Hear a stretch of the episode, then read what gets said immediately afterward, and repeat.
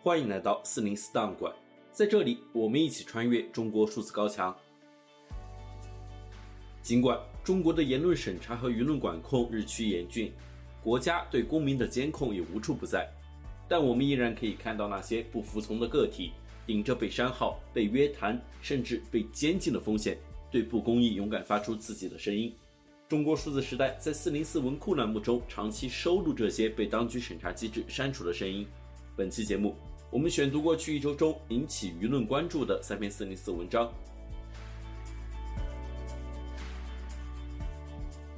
首先，我们来关注由经济观察报发布的文章《财政局长这半年》。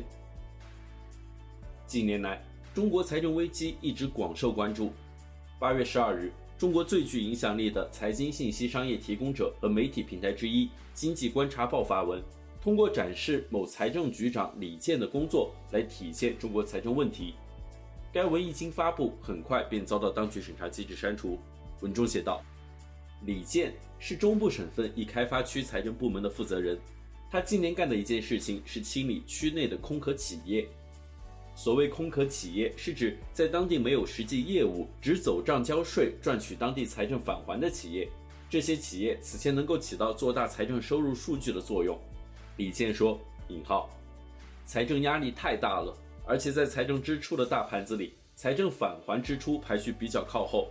到了这个时候，甚至可能没钱返还。”李健说：“每年空壳公司大约带来三亿元税收，按照事先约定好的返还比例，财政应有部分资金来返还企业的。毕竟每级财政有一定财力分成，但是库款调度后，实际到账资金不一定会有那么多。”而且按照支出的轻重缓急，就轮不到给空壳公司返还。因此，李健在今年上半年取消了和辖区内多家空壳公司税收返还方面的合作。李健所在的开发区以增值税和企业所得税为主要税源，今年上半年税收维持了正增长，主要是因为去年留抵退税的低基数，但企业所得税并未出现显著增长。李健今年上半年的另一项重大工作，是在上级部门的指导下，将辖区内的隐形债务清零。隐性债务清零的地区，上级部门将给予资金奖励。李健介绍，他们并没有按照去年多省市以专项债置换的形式实现债务清零，而是用表外并表内、上级并下级的方式。比如，其所在辖区的债务实际上是让上级的城投并走了。李健干的第三件事情是包装专项债项目。所谓包装专项债项目，是指将一些并不完全达标的项目包装为符合专项债申请要求的项目。这一工作一般都是交给专业的第三方来做。李健说：“引号，现在包装专项债项目非常卷，虽然很多地区都会包装专项债项目，但依然担心将来被追责。不过也没办法，当前财政压力太大，需要时间换空间。”资金下来可以弥补其他各项支出的不足。在上述三件事外，除了日常的调度库款、裁员建设等工作，李健还有一件大事：应付检查。李健称，四分之三的精力在应付检查。这些检查巡查包括 PPP 项目清理、本地政府巡查、省委巡查和领导的经济责任审计等等。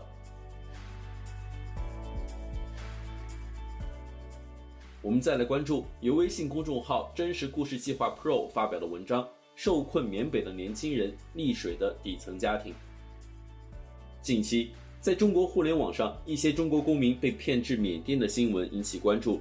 而在微信公众号“真实故事计划 Pro” 发布的文章中，作者讲述了一个真实发生的故事。他写道：“潘博辉挂断儿子的电话，泪水淌了一整夜。”电话里一向沉默疏离，即使面对面也可以一整天不与他说话的儿子，自十四岁离家出走以来，从没叫过他妈的儿子，第一次这样叫他。他儿子开口的第一句话就是：“妈，救救我！”此前吵架时，儿子曾一气之下说过：“引号，我命是你给的，你不喜欢就把这个命收回去。”现在潘博辉知道儿子在缅甸，死亡或许就发生在身边。在他与近两百名家长聚集的微信群，惊悚的尸体照片在夜晚被发进来，据说都是死在缅甸诈骗园区的。儿子说，和他在一个园区里的就有人喝洗衣粉，有人撞墙，有人被拖在地上，用脚踩成了脑震荡。几个月前，他自己才被脱光了衣服，被拳打脚踢几个小时，一只手骨折，一直肿胀到现在。儿子被骗去缅甸以来，这三个月，潘伯辉每天都哭，很少睡觉。他说：“引号，很多次想爬高楼，一了百了。”噩耗传来是在五月十五日晚。大女儿给他打去电话，二十一岁的儿子告诉大女儿，自己被劳务介绍所的人以三万元去云南接一批货为由骗去缅甸了。到了云南，一上车就被软禁，几个人拿刀要挟他，偷渡到缅甸去了。去了不肯做诈骗，就把他的手铐起来，吊起来打。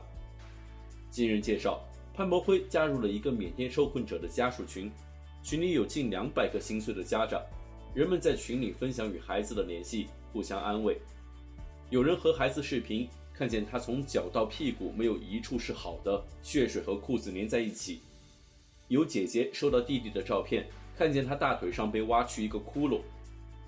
有母亲听儿子说自己在诈骗园区每天工作十五至十六个小时，一直没有业绩，就被打断四根肋骨，渗血到肺部，出现了感染。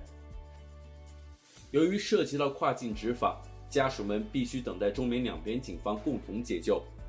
如果等不及，一些真假莫名的中间人就会找上来，建议他们自行筹钱赔付。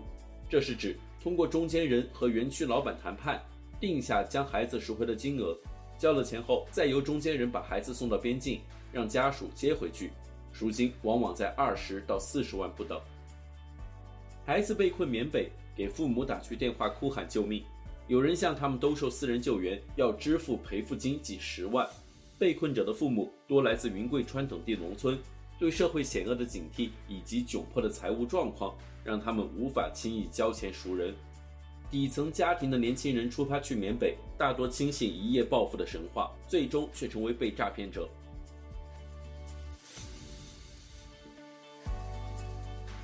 最后，我们来关注由微信公众号“自然折叠”发布的文章。近日，广州沈海高速工程正在兴建，该工程的建造将导致多个以萤火虫聚集地为主的自然公园遭到破坏。对此，一群萤火虫爱好者和广州的生态保护志愿者、普通市民带着惋惜的心情，一起发起了一则名为“即将消失的萤火虫公园”的倡导。该倡导写道：“如果等到秋日，或许我们能见到秋季的萤火在空中舞动。”在北二环高速公路紧挨着的木园村荒野中，成百上千的萤火虫在夜里闪烁着静谧的亮光。身为无脊椎动物的萤火虫等动物，在环评中常常不被考虑。但小小的萤火虫，除了有着被冠以神秘面纱的美好之外，对生物多样性极其重要。此外，由于对空气、水质、土壤、植被等环境质量要求很高，萤火虫也是一种生态指标性生物。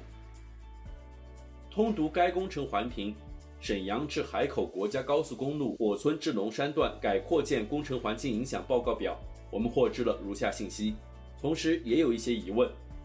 根据项目方案，北二环的扩建区域包括隧道、车道、桥梁修建、边坡防护、排水渠和路灯等部分，而按照施工图纸，该段从六车道扩建至十二车道，这将很大程度改变这片区域的自然环境。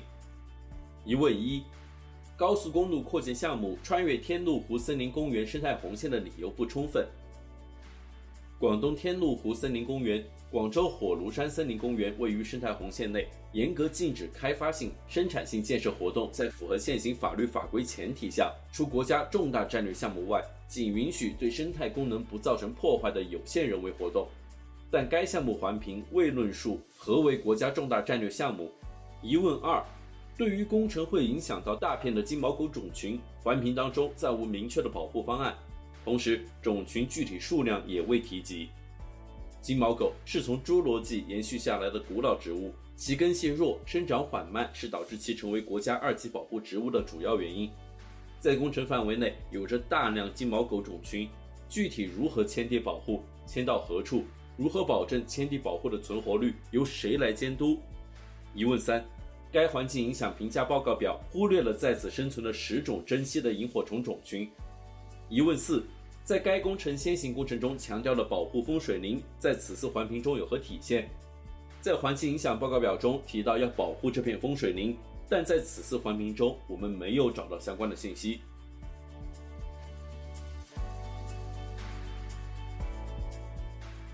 以上是本期选读的三篇四零四文章，文章全文见中国数字时代网站。这些作品版权归原作者所有，中国数字时代仅对原作进行存档，以对抗中国的网络审查。